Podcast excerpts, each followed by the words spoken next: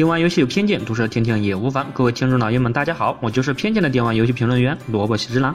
最近的这两天呢，我周围的小伙伴还有我各种各样的群里聊的最多的话题，毫无疑问就是刚刚发布的 iPhone 十了。每次苹果公司发布新手机的时候，就感觉像是来了一场狂欢。不管是在做着什么，或者有什么喜好的玩家和群体，都会纷纷将眼光投到这个东西上面。而在大家热切的讨论着这个最新的苹果手机的时候，一个一直以来经常会被人提到明面上的问题，又再次浮现了出来，那就是手机游戏什么时候才可可以？替代传统的游戏机，尤其是掌机平台。那么今天我们就来聊聊这个话题。关于可不可能被取代，我就先说说可能性吧。首先，如今手机的机能虽然没有超过传统的家用游戏机，不过相较于现在的掌机来说，如果你单是从芯片频率这些方面来看，已经大大的超过了各种各样的掌机。不过，毕竟别人是专业的游戏机，所以到现在为止，单是从游戏的画面表现力上来看，暂时还是没有超过掌机的。不过可以预见的是，随着如今的手机换代越来越快，几乎是每半年就会换上一个世代，在这样超速的更新下，几年才会换一代，甚至是五六年。六七年才会换一代的传统游戏机，但从机能上看的话，必然的要不了多少年，掌机上的游戏画面表现力就会被手机轻松的超越。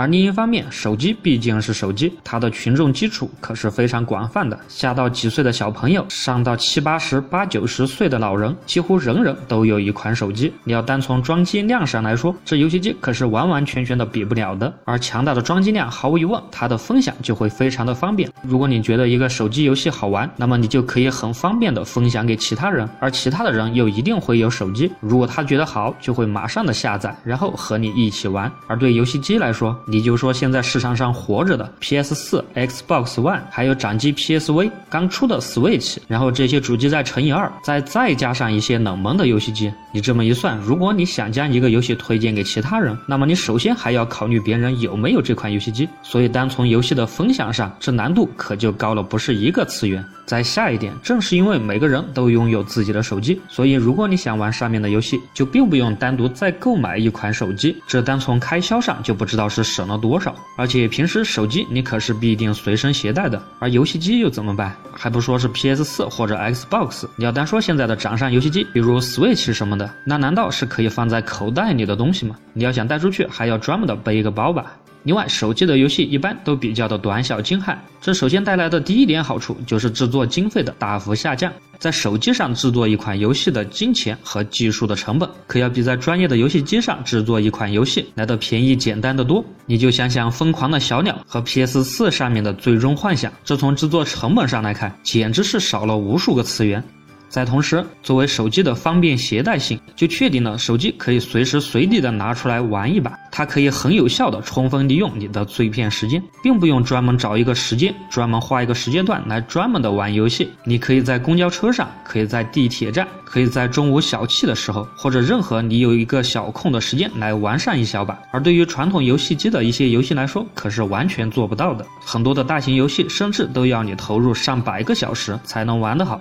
再一点的是，手机游戏的获得可以说是非常的方便。现在大家的任何一个手机上都有专门的应用平台，而通过应用平台，你就可以很方便的下载各式各样的游戏，并不用像传统游戏机那样。最主要的获得游戏的渠道，还是得通过你去游戏店去购买游戏，或者是通过网络来获得。当然，你说现在游戏机也可以通过下载来玩游戏，可是从下载的方便程度上，就远远的不及手机了。比如你想下载 PS 四的游戏，或者说是任天堂 Switch 上的游戏，或者说是 3DS 等等等等，它们几乎共同的特征就是，首先你必须就要充钱，通过获得了商城的点数再来换取游戏，再加上本身游戏巨大的本体，就算你充了钱交了。点券，你想玩到游戏，等它慢慢的下载，再快一般也要等到第二天呢。从以上的这些方面来看，手机替代游戏机的可能性还是非常的高的。它所具备的上面我所述的每一点，都可以说是必杀的。那么手机就可以很容易的代替游戏机吗？答案当然是没有那么的容易。所以我又来讲一讲现阶段下手机并不可能代替游戏机的一些原因。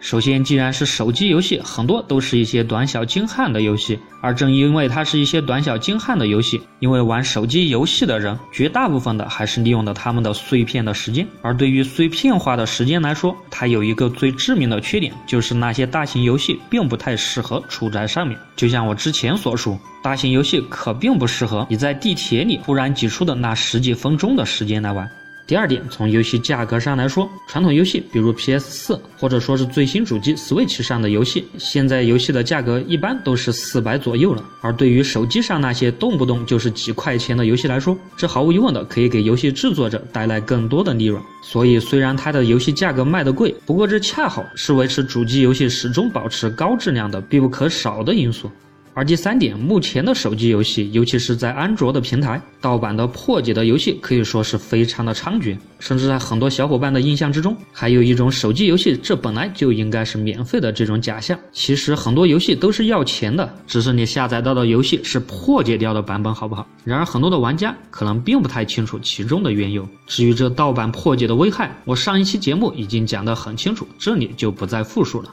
而在一点，如今的手机游戏市场可以说是层出不穷，每天都会有无数的游戏上架。而在如此激烈的环境竞争中，可以说是鱼龙混杂，八仙过海，各显神通。在如此激烈的环境下，你还想分得一杯羹，其难度可以说是非常的高的。而反观游戏主机市场，因为其制作游戏本身的门槛较高，所以制作出来的游戏也有一定的质量保障，而同时又可以保证它的竞争不是那么的激烈或者混乱。我并不是说主机上的游戏不多，而重点强调的是不混乱而已。这无疑会给游戏的制作者一个很好的信心和保障。而另一点，正是因为手机游戏市场非常的混乱，再加上游戏本身卖不到很高的价格，外加上大量的破解，所以说在手机游戏上很难有大公司的鼎力的支持。因为可以预见的是，在手机上你做出一款游戏，几乎不管你做的再好，也并没有办法给这些游戏公司树立一个强大的系列游戏形象，或者说是给公司树立一个强大游戏公司的印象。我就举个简单的例子，如果说某个公司做出了像是《异度传说》那样的游戏，然而而你放在了手机平台这样的游戏，你说能卖多少钱？就算给个十九美元吧，在手机平台已经算是很高的游戏了吧。然而它换来的形象呢，会是在传统游戏平台发布一个《一都之刃》，对公司形象的提升来得多吗？而玩家很多也并不会接受如此高售价的游戏，就算你做的再好。另外还有一个哭笑不得的原因，我们的手机还是要用来做其他事情的，我们不可能拿着手机整天到晚都在玩着游戏，这至少还需要你留着点电来打电话、刷微博吧。当然，如果你说在家里面插着线，一样能这样玩，但这可不代表是手机的通常状态。另外还有一点，手机想代替传统游戏机难度很大的重要原因，就是那些传统的玩家对于玩家这个定义的狭隘性。在他们的眼中，手机上的游戏可以说就是那些四三九九小游戏，或者说是一些益智游戏的总和，它并不能当做一个正式的游戏来玩。在手机上的游戏永远都只能挂着休闲的牌子。虽然说现在的手机游戏慢慢的在进行着改变，比如现在大热的王者荣耀之类的游戏，说实话还是比较核心的。但是对于传统的玩家，尤其是专门玩主机游戏的玩家来说，在他们的眼中，这个鄙视链还是永远成立的。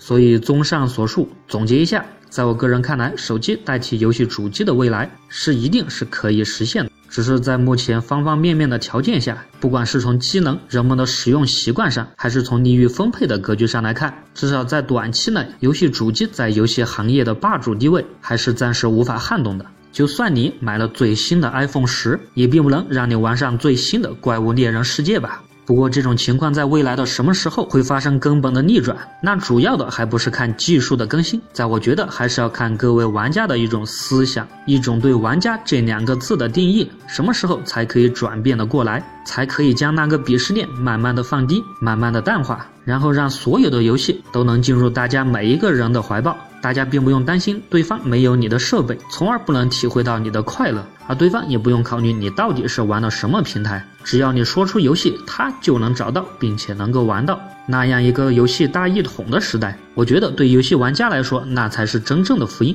对游戏来说，那也才是真正的未来。好了，这一期的电玩游戏偏见就到这里。我是偏见的电玩游戏评论员萝卜喜之郎，我会每次在这里为各位带来最新的电玩游戏资讯和个人吐槽，请喜欢的多多转发支持。我们下期见。